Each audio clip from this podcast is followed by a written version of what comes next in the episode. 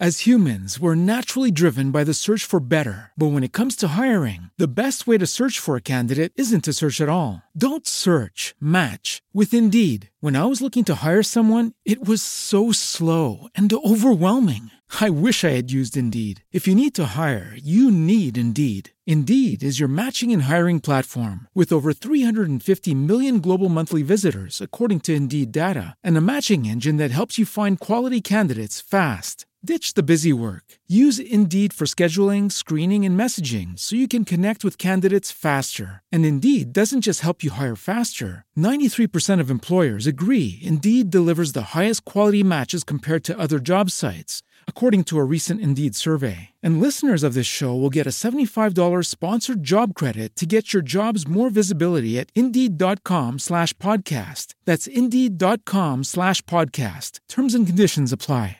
Cuando alguien hace algo que no entiendes, en lugar de criticarles, pregunta por qué has hecho lo que has hecho, pero no en el momento en que acaba de hacerlo, que está todavía cabreado, o triste, o con miedo. Pregúntalo cuando se haya pasado un poco de tiempo e indaga con cariño qué fue lo que provocó eso, qué lo motivó. Eso te va a permitir aprender, lo otro eso te permite criticar, y criticar es usar el ego para defender tu zona de confort y tener razón.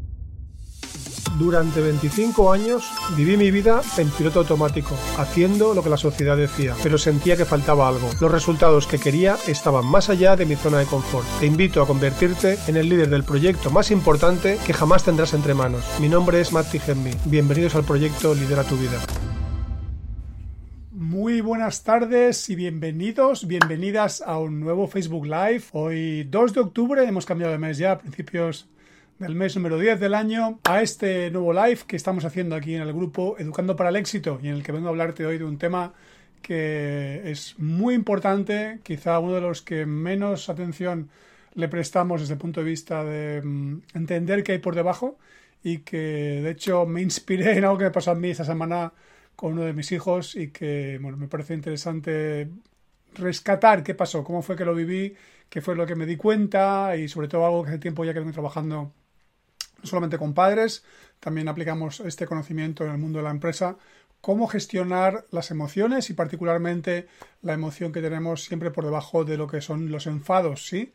Que enseguida te voy a hablar de ello. Eh, en cualquier caso, decía que cuando estaba posteando el, el live de hoy, me di cuenta de que siempre empezamos pensando pues cuando nuestros hijos acaban de nacer, ¿sí? Ese momento, si tú has tenido la suerte de estar en el paritorio, y no sé, bueno, yo creo que es suerte porque es algo bonito de ver. Eh, aunque algunos se desmayan. Y de repente dices, eso es un milagro. Acaba de producirse el milagro de la vida, aunque lleva nueve meses gestándose, o quizá un poco menos, según el caso. En cualquier caso, lo que ocurre es que de repente tienes a tu bebé en brazos, o, a los pocos días lo tienes en brazos, y lo que empieza a ocurrir es que lo último que se te ocurre es sentir la emoción de rabia. Estás totalmente embelesado en el elixir del amor incondicional y estás eh, flotando con miedo también de no, hacerlo bien, con preocupación. Y lo último que se te va a ocurrir, insisto, es empezar a criticar a tu hijo, empezar a quejarte, empezar a, a enfadarte con él o con ella si todavía estás en esos primeros días, primeras semanas, incluso decía antes meses. En el caso de los que no tenéis hijos, pero tratáis con chavales, como los educadores que no tenéis hijos, que habrá de todo, con y sin, eh, os suelen llegar en general un poco más tarde, os suelen llegar cuando ya tienen al menos meses, si están en un jardín de infancia, o, quizá ya con años, cuando estáis en el colegio, en primaria y demás. Y es cierto que están más tiernos y, les vemos como más eh, desprotegidos y vulnerables cuando tienen ya 7, 8, 10 o 15 años pero también quizá cuando llegan pues también es más fácil que al principio no seas enfadado con ellos. Pero desde luego cuando eres padre y te acaban de dar a tu bebé y lo tienes en brazos con horas, con minutos, sobre todo la madre en primer caso, eh, lo último que esperas después de haber estado ocho o nueve meses ahí eh, atendiendo qué pasaba y que todo fuera bien y demás es enfadarte. Es lo último que vas a esperar, ¿sí? Así que en ese momento no ocurre. El amor es incondicional. Pero de repente empieza a pasar el tiempo y empiezan a pasar los días y empiezas a acostumbrarte a cambiar pañales, primero a curar el ombliguito y después a cambiar pañales y, a despertarte por la noche y si eres la madre pues a darle el pecho o uno, cualquiera de los dos a darle el biberón y poco a poco empieza a haber una cierta rutina, ¿sí? Empiezas a acostumbrarte y de repente empiezas a tener de repente, va a redundancia otra vez, expectativas. Y cuando tienes expectativas, empieza a ocurrir una cosa. Y es que tú esperas que ocurran ciertas cosas. Y cuando lo que ocurre es lo que tú esperas, felicidad, todo fluye. El niño dormido, la niña ha dormido X horas, se ha tomado bien el biberón, ha echado los eructitos, eh, todo eso que tú esperas va ocurriendo. Has ido al médico y todo fluye como esperabas y no hay eh, que hacer más colas de la que esperaba, etcétera, etcétera. Cada vez que lo que esperas ocurre, para ti la realidad es transparente, como decimos en el mundo del coaching. Sin embargo, en el momento que se rompe la transparencia, en el momento en que lo que ocurre no es lo que esperabas, ah, feedback no esperado. Y si es feedback no esperado positivo, o sea, agradable, mejor dicho, fabuloso. Un feedback que no espero y que encima me gusta, oye, fabuloso, me han dado un premio que no me esperaba, me han regalado dinero, me han dicho que mi hijo mi hija está mejor de lo que yo imaginaba. Todo eso es fabuloso. Pero luego llega el feedback, el más difícil de gestionar, que es el feedback desagradable e inesperado. Es decir, cuando yo no me espero algo y encima lo que me dicen o lo que ocurre no es lo que yo quería. Y ahí puedo reaccionar de muchas maneras. Me puedo poner triste, me puede entrar miedo, totalmente legítimo. También te puede dar rabia, que es generalmente la emoción que más sentimos o una de las más habituales y las que peor gestionamos. Porque si tienes miedo, generalmente, aunque puedes proyectar la relación con tus hijos, se suele quedar más dentro, diría yo. Y además son pequeños y aún no lo van a experimentar. Si sientes pena o tristeza por algo que pasó, algo que te acaban de decir y que... Porque la pena tiene que ver con el pasado, no tiene que ver con el futuro pues eh, solo que la anticipes, pues lo que va a ocurrir es que también vas a gestionarla normalmente internamente. Pero cuando lo que esperas no es lo que tú querías y además tienes una expectativa fuerte y de repente no te das cuenta qué estás haciendo, es muy fácil que sientas rabia y empieces a proyectar tu frustración en los demás. O bien en el médico si te ha dicho algo, o bien en tu pareja, o bien en tu bebé, o bien en tus padres, o bien en saber qué porque al final la rabia es eso, es una emoción que sentimos cuando lo que ocurre no es lo que yo me esperaba. Y es una emoción que es muy importante, hay que saber gestionarla, es necesaria, no es mala, como ninguna emoción es negativa. Si fuese negativa para los humanos, habríamos dejado de sentirla hace ya miles de años. Si está ahí es porque las emociones son un mecanismo de, mecanismo de adaptación a la realidad y es una, tienen un papel de supervivencia muy importante. Sin embargo, la forma que se gestionan las emociones no es baladí y no es independiente si lo hago como ya sabéis, desde el plus plus, desde yo estoy bien, tú estás bien y siento esta emoción, o desde el yo estoy bien y tú estás mal, desgraciado, me acabas de fastidiar el día. ¿Sí? O yo estoy bien, tú estás mal, porque esto que haces me pone en situación terrible y me siento acojonado y no sé qué hacer con ello, etcétera, etcétera. No voy a empezar aquí a elaborar más posibilidades. Es decir, la emoción no es el problema. El problema es cómo gestiono la emoción. Y muchas veces, insisto, gestionamos sobre todo el enfado, la rabia, eh, que es la emoción que está por debajo, la gestionamos proyectándola en los demás, en este caso sobre todo en los hijos, cuando muchas veces ni siquiera ellos son los responsables.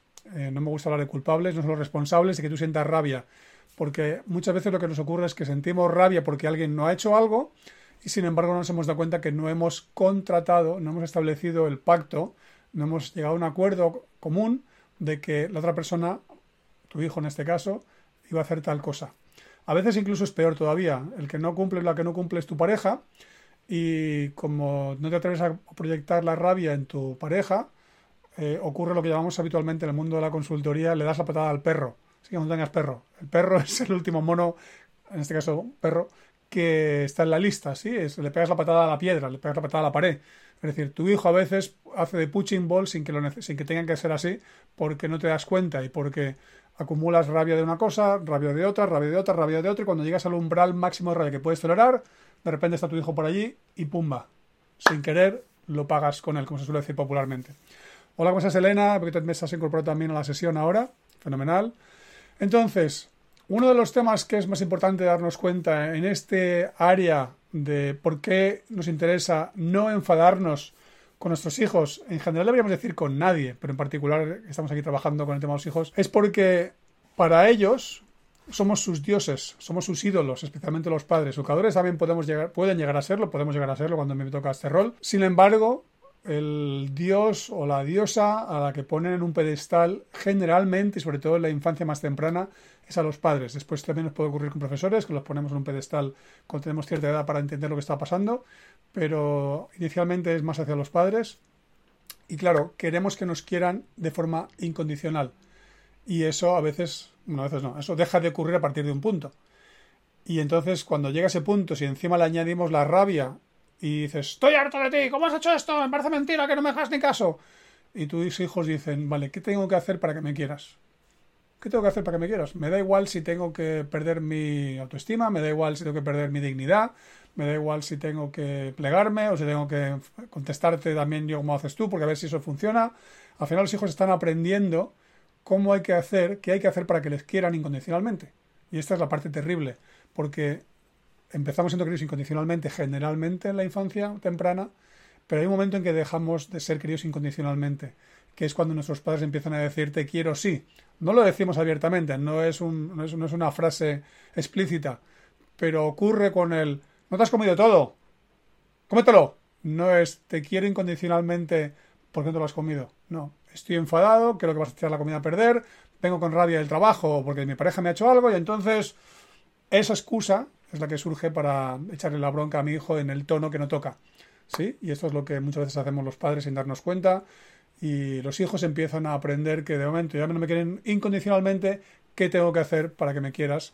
Y cómo tengo que plegar mi, mi personalidad, mi actitud, mi autoestima y cómo dejo de ser yo para ser quien tú quieras que sea, para que me quieras, porque estoy dispuesto a dejar de ser mi auténtico yo con tal de que me quieran. Sí, esto es donde los hijos empiezan a sufrir las consecuencias de que los padres no sabemos gestionar las emociones, especialmente una de las que tiene más energía, que es la rabia. Hay emociones con más energía, como es el amor, es una energía mucho más poderosa, pero por debajo del amor está normalmente la rabia, porque alegría y amor, a veces el bliss que llaman los ingleses, podemos equipararlos, pero después viene la rabia. Con menos energía después tenemos el miedo, con menos energía después tenemos la tristeza, ¿sí? Y hay otras emociones por medio que no tengo etiquetadas o identificadas, donde está el final de energía, pero la rabia es una, es una de las emociones que más energía te dan.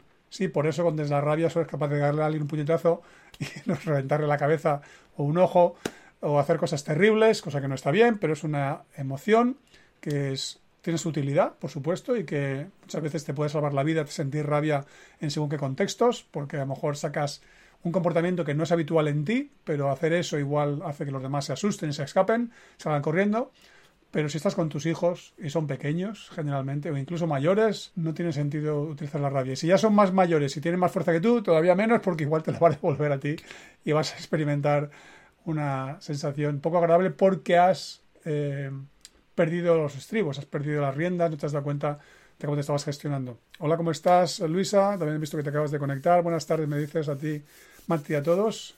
Entonces, no sé si por ahí tenéis algún tipo de dudas o está todavía. Va, va claro que voy contando, pero es una de las emociones que, insisto, tienen más energía, nos dan más fuerza, nos permite levantar un coche cuando nuestro hijo está debajo y hacer cosas increíbles, pero también tiene muchísimo peligro porque hacemos cosas creíbles y malas y negativas y desagradables para nuestros hijos. Es cierto que si vais trabajando conmigo ya sabéis que me gusta mucho decir esta idea de que la realidad no es buena ni mala, que la realidad es neutra, pero lo cierto es que vas a ponerle a tus hijos más dificultad a la hora de aprender si utiliza la rabia de forma disfuncional porque van a tener que hacer luego más terapia, más coaching o más formación de autoliderazgo para aprender a dejar de utilizar hábitos y creencias y pensamientos basados en una emoción que sus padres les regalaron amablemente, de forma incondicional o inconsciente, mejor dicho, y que les está, bueno, pues poniendo un poco más difícil la cosa. Es cierto que luego desde ahí pueden aprender y pueden quizás sacar unas grandes ventajas porque sus padres usaron la rabia de forma disfuncional, pero yo creo que si les damos, si le ponemos más fácil el modelo, de, no, no, la, no la vida, que tampoco esté mal, pero si les pones más fácil el modelo de cómo se autolidera uno de forma sana, de esto va educando para el éxito, bueno, pues les vas a poner eh, en disposición de usar su talento y de conectar con su propósito y de generar una visión de futuro potente y de aportar más al mundo antes, diría yo. Si no, van a tener que quitarse más piedras del zapato y van a tener que sortear más obstáculos que si sus padres fueran más conscientes no tendrían que estar experimentando. Dices por aquí Marcelo, hola, ¿cómo estás? Marti y todos, tengo tres hijas, una de 12 y dos gemelas de 8, muy bien. Una de ellas tiene momentos que se porta muy mal y agrede a sus hermanas e incluso a su madre y no sé cómo gestionarla y suele costarme mucho manejar la situación y me puede provocar rabia o furia. Ok. Eh, vale, te voy a dar alguna pista, aunque como no estamos haciendo coaching aquí no, no me voy a extender, pero te puedo dar alguna pista. La primera empieza por el final. Tu hija no te provoca rabia o furia, y eso es algo que quería contaros más tarde. Tú sientes rabia o furia, pero no te la provoca tu hija. Eh, lo que ella hace es un estímulo y tú tienes 100% de responsabilidad en decidir si asumo o acepto el estímulo o no. Y en segundo lugar, cómo lo gestiono. Acordaos cuando hablo siempre de tres decisiones, foco, significado y acción. Es decir, yo puedo poner el foco en su rabia eh, o en su comportamiento, o puedo poner el foco en, mi, en, la respuesta que mi cuerpo me pide. O puedo poner el foco en por qué siente rabia y tratar de entender su imago y desde ahí gestiono distinto que si lo que digo es esto que hace mi hija no es lo que yo espero, que eso es lo que es inconsciente, y como no es lo que yo espero, me cabreo y saco la rabia en lugar de decir ¿y por qué saca mi hija este comportamiento?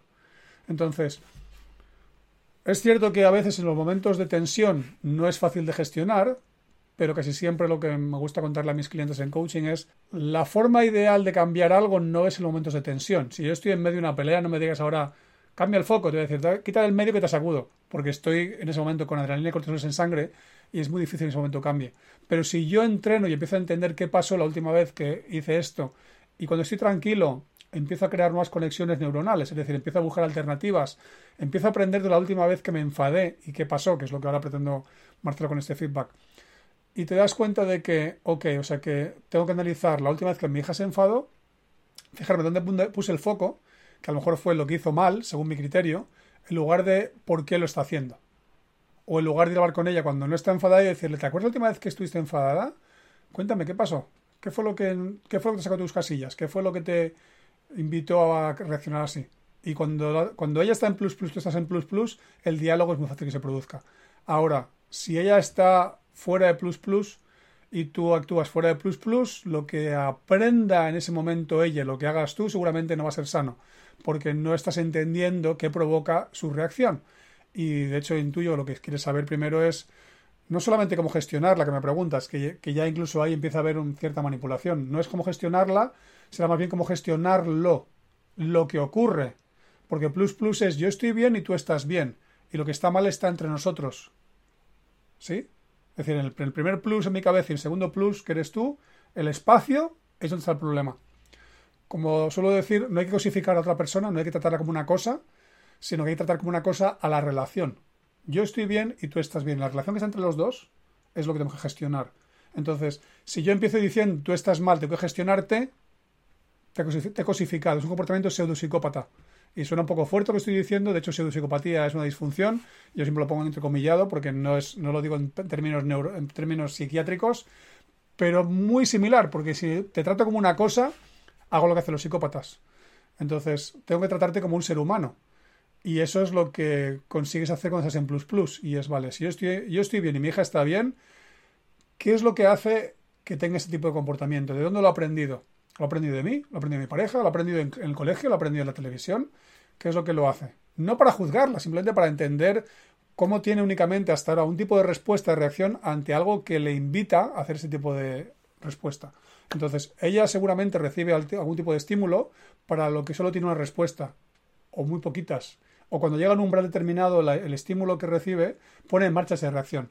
Sé que es un poco robótico, pero al final es entender que todo lo que hacemos es una respuesta a algo. Todos los comportamientos que tenemos, como contamos en el programa de Padres Formando Líderes, es todo comportamiento, perdón, todo comportamiento busca un reconocimiento, busca algún tipo de, química que ocurra en mí. Y lo que no me doy cuenta es que eso se convierte en un hábito. Entonces, tu hija igual tiene el hábito de, ante cierto tipo de estímulo, poner en marcha un comportamiento. Y lo que tengo que averiguar es cuál es el estímulo. Para que ella aprenda que ante un estímulo que llega y llega al nudillo donde está aquí la neurona y se le va por un sitio que es el cabreo, ¿cómo hacer para que vaya por otro sitio y este estímulo se vaya haciendo cada vez más pequeñito y solo funcione el estímulo nuevo? O sea, la reacción, perdón, la reacción nueva. Entonces, es ideal hablar con ella cuando la situación es calma, cuando la otra cosa se ha tranquilizado y hablar del pasado. Y averiguar qué ocurre y preguntarla qué sintió y qué le provocó. ¿Y qué otra cosa, podría haber hecho? Tiene ocho años, pero tiene suficiente capacidad para empezar a, a, razonar ya y a contarte qué sintió, qué pensó, qué alternativas se le ocurren, si no se ocurren alternativas, decir, oye, ¿y qué tal si el próximo día que, ocurra eso, en lugar de hacer esto, haces y, le haces algo gracioso, como o cualquier cosita que, que primero le haga reírse, que le haga quitar hierro la situación, porque si cuando tú hablas con ella se siente juzgada, va a estar en menos plus y tú en plus menos, o, o le vas a invitar sin querer. Tienes que conseguir cuando hables con ella que se sienta en plus plus contigo porque tú estás en plus plus de verdad. Y lo que estás haciendo es tratando de entender, como si fueses un investigador, eh, analizando las pistas mecánicas de algo, no un padre que tiene miedo que su hija se vuelva a comportar mal y entonces desde ese miedo lo que hace es gestionar la relación de una forma no útil y no, y no sana y no plus plus. Es decir, tu trabajo no es criticarla, no es culparla, no es sentirte víctima ni antes, ni, ni, ni entonces, ni ahora, ni después tu trabajo es desde el plus plus, sintiéndote bien y sintiéndola a ella bien en tu mente, yo estoy bien, tú estás bien, tratar de averiguar qué provoca ese estímulo y ver por qué no tiene otro comportamiento. No, no en plan, ¿por qué no lo tienes? No en plan crítico, no. ¿Qué, otras cosas podrías hacer? O sea, dar la respuesta, dar otras opciones. Si, si tengo para mirar la hora, tengo un reloj y no tengo reloj, bueno, pues uso el smartphone y si no, uso la pantalla y si no, pues miro por la ventana y si no, por teléfono a alguien. ¿Qué opciones tengo? Cuando la gente no tiene opciones, usa la única que tiene. Y si tu hija solo tiene ahora mismo la opción de la rabia, es lo que utiliza. Entonces, es necesario que aprenda a tener otras opciones, pero que aprenda porque ella se dé cuenta que es interesante, que es divertido, que si lo hace le das un premio y estás premiando comportamiento nuevo y no es nada malo, porque es una forma de invitarles a darse cuenta de que todos podemos aprender, todos podemos cambiar y todo puede tener su recompensa. Eh, también puedes decirle, porque si vuelve a ocurrir lo mismo y no es sano, en lugar de este premio tendrás este otro premio negativo. Entonces, ¿qué te parece ¿Te parece que hagamos un, hacemos un trato? ¿Sí? Eh, si te portas así, tal es el premio. Si te portas así, esto va a ser. No vas a tener el premio y la consecuencia es que vas a estar en tu habitación X horas porque esto no es bueno. Pero lo haces cuando estéis calmados los dos y cuando sea algo fácil de pactar. Eso que se ha llamado un contrato. No cuando estés cabreado. ¡A tu cuarto te he dicho! Tu hija dice, pues voy a mi cuarto, pero no entiendo nada porque he, usado lo que sabía hacer. Podría hablar con esto, contigo durante más minutos e incluso cerca de una hora y lo solucionaríamos, pero insisto, no estamos en coaching, así que Marcelo, espero que te haya dado suficientes pistas de por dónde van los tiros. Tu hija no tiene un problema, lo que tiene es una reacción y lo que hay que hacer es cómo cambiar la reacción, porque si no lo que pensamos es que mi hija está mal, ¿sí? Entonces es entender qué provoca esa reacción, cómo darle alternativas y cómo ayudarla para que ese canon neural que va a soportar la nueva información, la nueva respuesta, la nueva alternativa que está no utilizada, esté disponible. Y si en vez de tener una, ah, más la que tenía, tiene cinco más, tanto mejor. Porque entonces va a poder tener mucho más recursos. Es cierto que hay que ir poco a poco y hay que ir creando el nuevo canon neural uno por uno. Pues tratas de crear simultáneamente varios, es como si te trato de enseñar a la vez cinco idiomas. No funciona. Uno cada vez, una palabra cada vez. Espero que te haya servido, Marcelo. He visto por ahí alguna mano que subía, así como flotando. Y sí, sí, será eh, tuya en este caso. Lupi, el chantaje emocional también puede entrar en escena por eso gestión las emociones. Totalmente. Es de las cosas más terribles que hacemos los padres. Como no te comas esto, no. Ya está, chantaje emocional. En lugar de, quiero que te lo comas porque es bueno para ti. Si no quieres, ok, cuéntame por qué no. Vamos a charlar, vamos a, vamos a dialogar. Mi mujer me dice a mí, cuando eran mis hijos pequeños, sobre todo ahora ya no me lo dice, que me pasaba el día dialogando y decía, ¿por qué no? Son seres humanos, no son mis hijos, son, son, tienen ese rol, pero no son míos. Son personas que quiero enseñarles una forma de conversar y una forma de estar en el mundo. Y si tienen su punto de vista, quiero saberlo. Y aunque sean muy pequeños, tienen su punto de vista. Y si se los respeto, tendrán más autoestima. Y si no se los respeto, tendrán menos. Y si piensan que, como cuando éramos pequeños, te digan tus padres, hasta que no tenga, hasta que, ¿cómo es eso? Cuando seas padre, comerás huevos, ese tipo de frases terribles que decían cuando éramos pequeños, eso que enseña a los, a, los, hijos es no te mereces ser un humano hasta que no tengas, no seas mayor de edad. Que luego salen corriendo algunos de casa porque no aguantan a los padres. En lugar de o se quedan en casa para fastidiarles, pero, no son autónomos porque no han sido tratados como tales. Muchos padres se quejan de que sus hijos no saben comportarse, no son responsabilidad y es que no les hemos dejado. No les hemos dado la oportunidad porque nos da miedo que, se, nos da miedo que hagan según qué cosas y nos da miedo que... Eh, ¿Cómo vas a ir tan tarde por ahí fuera? Bueno, no soy mayor para comérmelo todo, no soy mayor para hacerme cuarto, ahora no soy mayor para irme a la calle. Y al final nuestros miedos están en juego y los usamos junto con la rabia, sobre todo esos dos diría. También la tristeza a veces para hacer chantajes emocionales, así que totalmente de acuerdo Lupi. Es una de las peores cosas que puede hacer un padre y un profesor también, ¿eh? Chantaje emocional es algo que debería estar penado por ley. Dices, Luisa, siento que nuestros niños, niñas saben hasta dónde pueden estirar el elástico, es decir, saben en qué punto uno podría no reaccionar muy bien. A veces sí, y va a depender mucho de la calidad de relación. Hay hijos que son maltratados porque sus padres son eh, emocionalmente unos zopencos, y lo digo con todo el cariño. Eh, no es plus plus, pero lo digo así un poco con rintintín para que se entienda el tono. Lo hacen lo mejor que saben sus padres también, pero no tienen recursos para ayudarles y están pasándoles una mochila emocional bastante desagradable. Entonces, es cierto que si los hijos tienen unos padres medianamente inteligentes emocionalmente, van a tener mucho más claro cuál es el límite y van a saber hasta dónde me puedo arriesgar. Igual que lo hacen los cachorros de los perros, de los gatos. Al final yo he tenido perros muchos años y sé cómo los cachorros están tensando la cuerda también hasta, hasta ver qué pasa. Y, y llego al límite de la zona de confort y un poquito más a ver qué pasa. Eso lo hacemos todos los mamíferos al menos. Yo creo que incluso seguramente otras especies también. Y cómo no vamos a hacer también los humanos. Entonces, pero eso depende de. O sea, eso va a ocurrir si las relaciones son sanas. Si tus hijos están asustados permanentemente, como he visto más de una persona, en este caso hijo o hija, eh, con sus padres, es terrible. Entonces necesitamos tener un autoliderazgo como padres lo más sano posible para que nuestros hijos no nos tengan miedo. Cuando tus hijos te engañan, como dicen muchos padres, yo siempre les digo, tus hijos no te engañan. Tus hijos utilizan lo que tú llamas engaño como única estrategia para contarte o para contestarte a lo que les preguntas porque están cagados de contarte lo que tendría que decirte y temen mucho tu respuesta. Así que a ver qué ambiente has creado en casa para que tus hijos tengan que engañarte, en lugar de crear un ambiente de confianza en el que te puede decir cualquier cosa porque no me da miedo tu respuesta. Y esta explicación a mí me parece fascinante y el día que me di cuenta de ella dije, ¿cómo podemos ser tan burros que pensamos que tus hijos nos quieren engañar cuando en el fondo nuestros hijos lo que hacen es que nos quieren con locura, aunque no saben cómo manifestarlo especialmente si no hemos sabido manifestarse nosotros a ellos. Entonces lo que tenemos que tener en cuenta es que es un problema del autoliderazgo de los padres primero, antes que tratar de exigir la responsabilidad a los hijos, porque no hacen más que copiarnos con sus neuronas, con sus neuronas espejo. Así que es muy importante que hagamos primero un buen autoliderazgo nuestro y después lideremos la relación. No lideramos a los hijos, lideramos la relación. No son nuestros, no hay que gestionarlos, hay que gestionar la relación con ellos. Eso hará que en lugar de comportarnos como jefes, nos comportemos como personas conscientes y como padres o educadores conscientes. Espero que os llegue el mensaje y que os fijéis mucho en el lenguaje que utilizo porque no lo uso a la ligera, lo uso con mucha precisión, al menos donde me doy cuenta, porque creo que es muy importante que tengamos el máximo nivel de conciencia de cómo somos el lenguaje, los comportamientos, y eso no quita que metamos la pata. Yo esta semana, ¿cuándo fue? ¿El miércoles? ¿Ayer? No. ¿O fue ayer? No sé si fue ayer o anteayer. Anteayer, anteayer.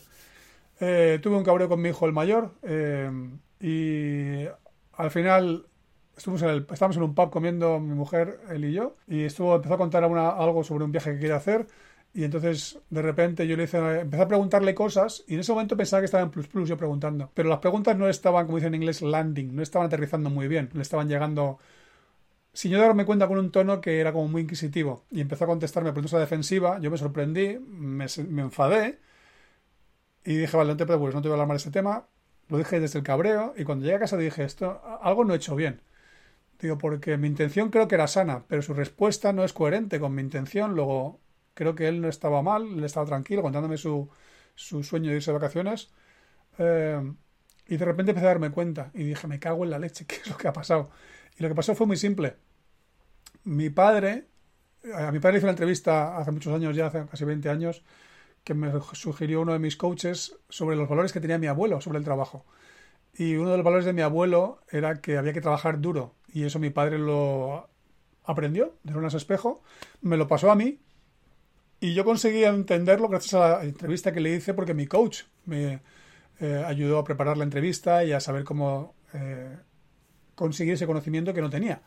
Eso ha hecho que por lo menos yo sea consciente de que ese valor era un valor que mi padre tenía y que me pasó sin yo darme cuenta el miércoles eh, en el pub, sin darme cuenta, se me puso en marcha ese valor con una regla que era lo que está diciendo mi hijo no va a cumplir la forma en que yo creo que hay que hacer las cosas. Y en lugar de darme cuenta, no estaba tan atento, proyecté sobre la conversación eh, preguntas que iban con segundas sin yo darme cuenta. Esta mañana le he contado, digo, Jonah, ya sé por qué me enfadé contigo otro día. Y me dice, no está enfadado, digo, ya, tú no, pero yo sí. Y me enfadé porque este valor que yo aprendí de tu abuelo y a su vez el aprendido de su padre, de tu bisabuelo, eh, lo tenía en marcha no me di cuenta, así que te pido disculpas. Eh, bueno, es algo que me he dado cuenta y simplemente lo gestioné y al cabo de un par de horas ya se había pasado. Y me fastidiaba más todavía, yo creo, porque con 20 años y los años que lleva entrevista, que lleva analizando mi trabajo, porque lo, edita y lo, sabe y lo practica, me di cuenta que tiene una dialéctica tan brutal que era como, no consigo devolverle ninguna, no consigo hacerle ningún passing shot, si fuese el tenis, para ganar el punto. Y al final yo creo que me estaba eso cabreando más todavía. Hasta que me di cuenta, digo, vale, relájate, esto no va a ganar el punto, esto va de... Estamos en una comida, vamos a, vamos a disfrutar de la comida. Cambiamos el tema en ese momento, el miércoles, pero ha sido hoy, por fin, cuando me he dado cuenta de. El, viernes me di cuenta, el miércoles me di cuenta por la tarde de que, vale, tengo que desmontar la, la, energía de la rabia, no tiene sentido. Pero hoy me he dado cuenta de que lo provocó y dije, ostra, que flipe. Qué profundo puede estar la cosa y no nos damos cuenta. Y te cuento el ejemplo no solamente para darte, para demostrarte que por mucho que sepas de algo vas a seguir metiendo la pata, como me pasa a mí, pero al menos si sabes suficiente, has aprendido y te has preparado más, has invertido en ti, vas a sacar la pata antes o incluso la próxima vez que ocurra no vas a meter la pata en el mismo agujero porque ya sabes que cuando se hable de trabajo es posible que mis valores estén en marcha porque están aquí en mi back office aprendidos desde que ya chiquitín y si no me fijo y no estoy atento, las reglas que rigen mis valores se pueden poner en marcha y pueden afectar a mi expectativa inconsciente de qué tiene que decir mi hijo para que yo piense que esté bien. Así que fijaos cómo poderoso es estos, estos temas. Si a mí que me pasa estos temas, si me dedico, paso todo el día trabajando en ello, se me escapa, eh, si no te dedicas a esto o si no prestas atención, te va a pasar más veces. Y no es por hacerme el chulito, ni mucho menos, es porque me dedico a ello. Debería teóricamente no fallar. No es cierto, no debería no fallar Simplemente es cuanto más trabajas en algo, más consciente sueles estar. No siempre, ¿eh? cuando estoy de vacaciones muchas veces me relajo y todavía me salen más metudas de pata de este estilo. Pero me encanta compartirlas porque creo que es una forma de ilustrar y no solamente que suene esto a teoría, sino que, como a veces me dicen algunos colegas, me dicen, pero tú siempre practicas lo que explicas, digo, todo lo que me sale, practico todo lo que me sale. Y cuando se me escapa, pues trato de, entender qué pasó, porque sé que funciona como un mecanismo de, relojería, ¿sí? El plus plus, el ajuste de imago y todas las teorías que explicamos en los programas que hacemos para nuestros clientes funcionan espectacularmente. Por eso, cuando la gente los toma en serio, los aplica, los, cambios, los resultados son espectaculares. Los cambios pueden ser, ocurrir en minutos. Los, los cambios de energía. Esta mañana estaba escuchando el último capítulo del libro de Sapiens de Yuval Harari, donde explica eh, la felicidad, hablaba de la felicidad y hablaba de la parte que ya sabemos, oxitocinas, serotoninas, serotoninas dopaminas y demás. También hablaba de si la felicidad tiene que estar con el, línea con el propósito. Y digo, no voy a hablar de la conciencia, me queda un capítulo, no sé si voy a hablar de ello o no, pero para mí el viaje está claro, es un viaje de conciencia, no es un viaje solamente de la química que se, que se produce, que son las emociones, que son, como dice uno de mis mentores de Martini, dice, son mentiras, emociones, son algo que nos ocurren porque ponemos el foco en algo y damos un significado, pero podemos cambiar para el mismo foco el significado, por tanto la emoción es mentira en el sentido de que no es absoluta o de que no es la única alternativa pero son reales en el sentido de que las experimentas, pero son mentiras en el sentido de que no son la única posibilidad que tenías. Así que por eso insisto tanto en por qué es tan peligroso enfadarse con los hijos. Voy a hacer un repaso de las cosas que había apuntado por aquí porque, para ir acabando, eh, peligro de enfadarte con tus hijos. Lo voy a leer porque así os doy el contenido y no me lo dejo aquí guardado, porque si no se va a quedar almacenado en un archivo mío y no va a, a ningún sitio. No aprenden una forma sana de recibir feedback desagradable no esperado. ¿Sí? Porque si tú lo haces, aprenden de ti no adquieren una habilidad fundamental para el cambio, que es gestionar las emociones. La frustración en el proceso de cambio es una de las etapas más complejas donde la gente se bloquea y echa para atrás y, bloquea el cambio. Saber gestionar la frustración es saber pasar al nuevo nivel de conciencia, es saber ampliar tu zona de confort, es saber aprender, es saber agradecer a lo que ocurre y no estar criticándolo, es saber gestionar las expectativas, es saber minimizarlas, es saber apreciar. Pum, pum, pum, pum, pum. Hay más cosas, pero con esto creo que se da ya un repertorio de beneficios de saber hacerlo. Corren el peligro de estar siempre en negación o frustración, se pueden quedar enganchados ahí y entrar en depre. Les costará desarrollar su inteligencia emocional, tienen que autoconocerse y para eso sus padres tienen que ser el modelo. Como comentábamos ahora, la relación puede enquistarse, no, es, no seríais los primeros que me cuentan tengo un problema con mis hijos o con mi hijo, con mi hija y lleva ya años y no sé qué hacer y el problema es que piensas que el problema tiene tu hijo o tu hija y no que lo tienes tú y la forma de gestionarte y de gestionar la relación. Eh, y ahí viene justamente la oportunidad. Eh, se puede convertir en un hábito, lo cual es algo que habría que saber leer para cambiarlo por otro hábito más sano, porque hay hábitos sanos y hábitos no sanos o disfuncionales. No entender lo que significa la emoción de la rabia, que es simplemente una expectativa no cumplida, y eso hay que saber gestionarlo, porque muchas veces la expectativa ocurre de no haber tenido tú claro el contrato que has planteado encima de la mesa a tus hijos y no elevas tu nivel de conciencia ni le ayudas a elevar el suyo, porque claro, si te ven a ti gestionar así, así de mal la rabia, pues al final es lo que aprenden. Si dices, ¡no grites! Tus hijos no aprenden a no gritar. Tus hijos lo que aprenden es que hay que ser incoherentes, hay que decir una cosa y hacer otra. Entonces hay que tener mucho cuidado con cómo nos gestionamos si no queremos que aprendan nuestras disfunciones, nuestras, nuestras formas todavía no mejoradas o no cambiadas o no corregidas. ¿Por qué es importante saber gestionar el enfado con tus hijos? Y lo mismo voy a leer porque si no, insisto, no me quiero pasar de hora y quiero darles este contenido. Primero porque aprenderán a ser, a no ser esclavos de sus emociones. Las emociones, insisto, son mentira si las sabes leer bien. Eh, y con esto es mentira, ponle comillas, pero pónselas porque es una forma de recordarlo. La primera vez que lo escuché yo, me encantó porque me encanta que me provoquen, me encanta que me cuestionen los paradigmas, me cuestionen lo que todo el mundo asume, porque siempre hay una sabiduría por detrás contraintuitiva que no solemos ver. Y por eso me encantó la primera vez que escuché Las emociones son mentira. Y me acuerdo que mi, el respiro que pegué fue como, fue como, ¿cómo? Pero no fue un como de ¿qué? No fue de cuéntame más, cuéntame más, que es mi frase favorita cuando algo no me cuadra. Se darán cuenta de que es algo que hacen y que son capaces de mejorar. Las emociones las hacemos, las emociones no las sentimos solo, las emociones las hacemos. Y las hacemos a partir de los pensamientos, a partir de las creencias, a partir de los valores, a partir de cómo hemos aprendido y sobre todo a partir de no haber cuestionado todo eso que acabo de decir ahora mismo, de aprendido, emociones, pensamientos, creencias, etcétera. Es una herencia mucho más importante que la económica y les puede afectar el resto de su vida y de una forma negativa, así que cuidadito con, los que, con lo que empezáis a pasarle en vida sin impuesto de sucesor y sucesión, pero a nivel de comportamientos inconscientes. Además, no le vas a pasar un buen modelo de autoliderazgo sin un modelo defectuoso. Si tú te lideras mal, en este caso vas a pasar un modelo defectuoso de autoliderazgo, cosa que es una es como un gen, es como un gen eh, estropeado. Así que no es un gen, pero de hecho, te atreves a soñar en el libro cuento lo que son los memes, no solamente esto que hacen ahora los chavales, como dicen en inglés, los memes, los vídeos de cachondeo, sino que un meme es un gen cultural que le pasamos a los hijos a través del aprendizaje. Así que cuidado con lo que les pasamos.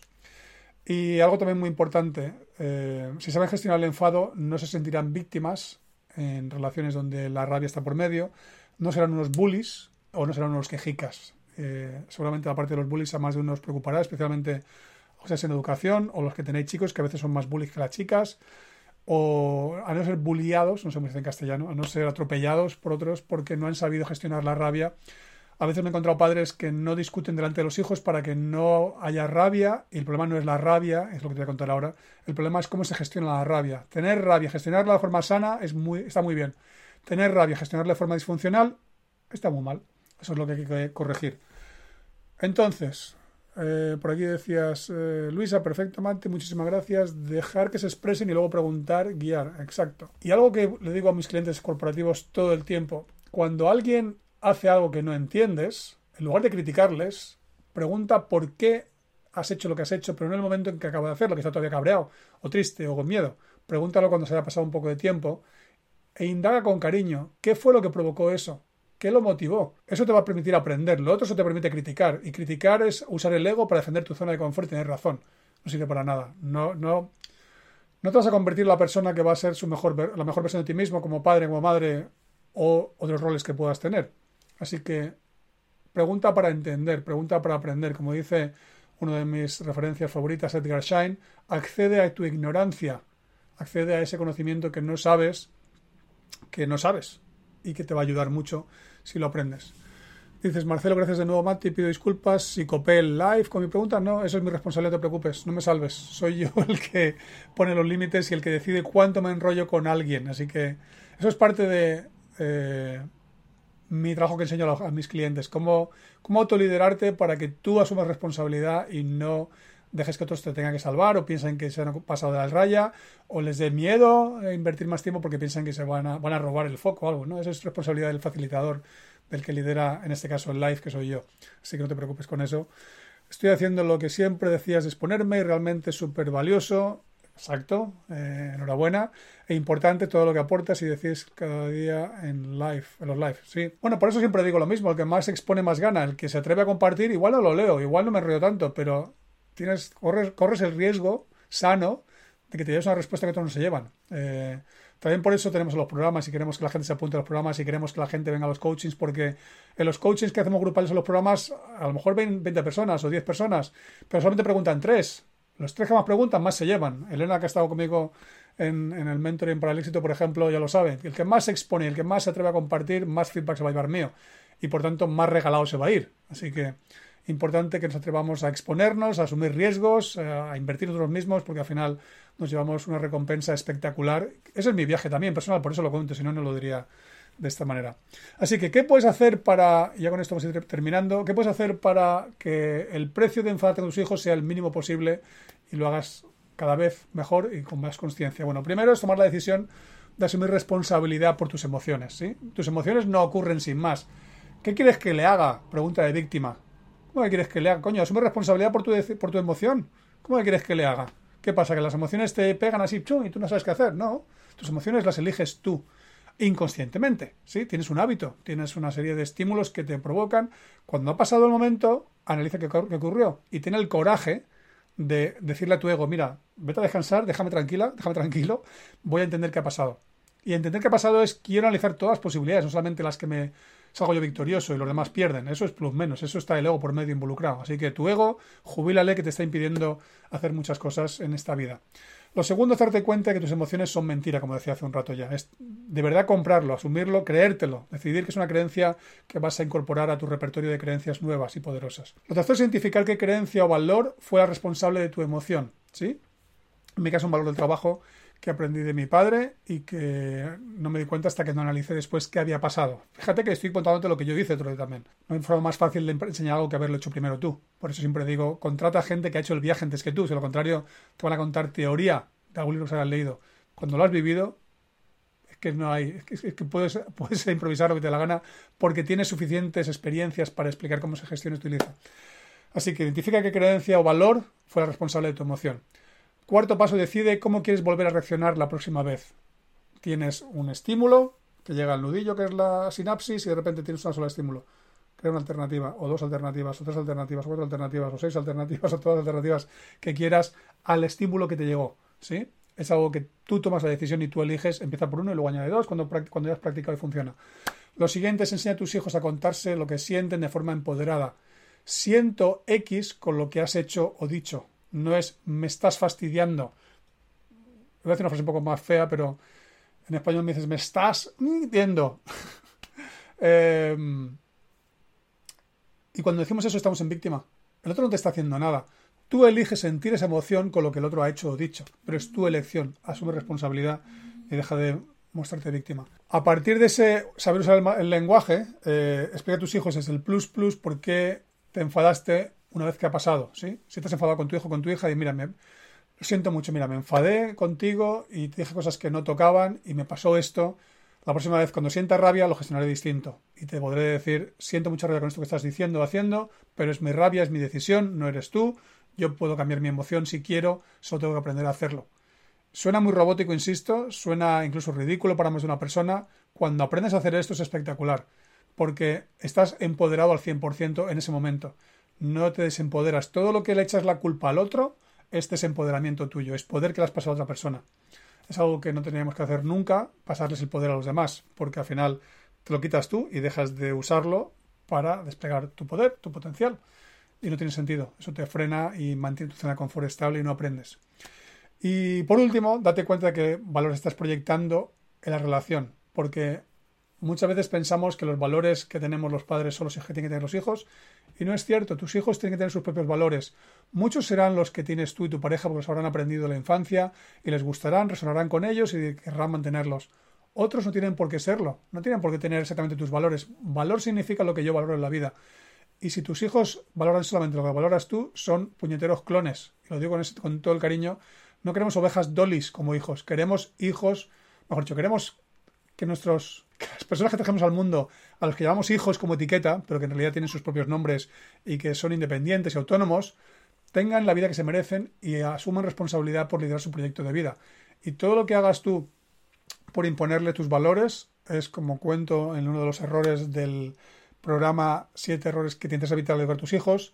Es uno de los errores más terribles que es imponerles tu visión, imponerles tu imago, imponerles tus valores, imponerles tu forma de ver el mundo como si fuese la única es la tuya y es la que tienes y mientras no la mejores, esa es la que hay, que está bien, la puedes mejorar también. Pero lo que no deberías pensar es que es la mejor y los demás la tienen mal, pues entonces yo estoy bien y tú estás mal y ya estamos jodidos. Esta es la actitud que no toca.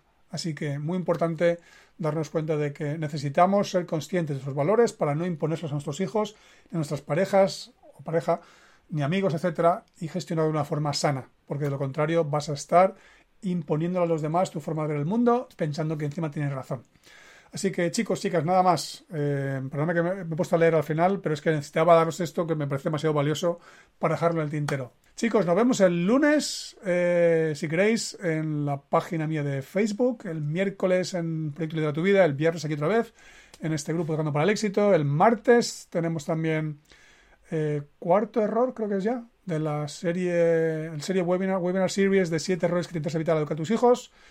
Y el jueves otra vez descanso la semana que viene, como ayer. Estaré, estaré solamente cuatro días la semana que viene, que a veces es un poco agotador, aunque solamente es una hora y pico, a veces menos, tres cuartos de hora, pero hay que preparar la sesión, hay que mantener un ritmo y al final eh, cansado. Así que nada, a descansar el fin de semana, sed buenos, enfadaos poco y si sentís rabia, gestionarlo desde Plus Plus, asumir responsabilidad, decir siento rabia por esto que has hecho, dicho, pero no es tu culpa, tú solo me has dado un estímulo, gracias por enseñarme a tomar conciencia de mis emociones. Así que nada más. Nos vemos el lunes, martes, miércoles o viernes. Gracias también Héctor, saludos y buen fin de, pasado por agua con la ciclogénesis encima, ok. Si encima allí en Galicia, más todavía imagino.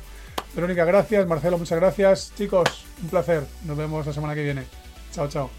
Y no te olvides de suscribirte al canal y activar la campanita para recibir nuestras notificaciones. Para participar en directo en los lives que hago cada semana, únete a mi grupo de Facebook. Encontrarás el enlace en la descripción.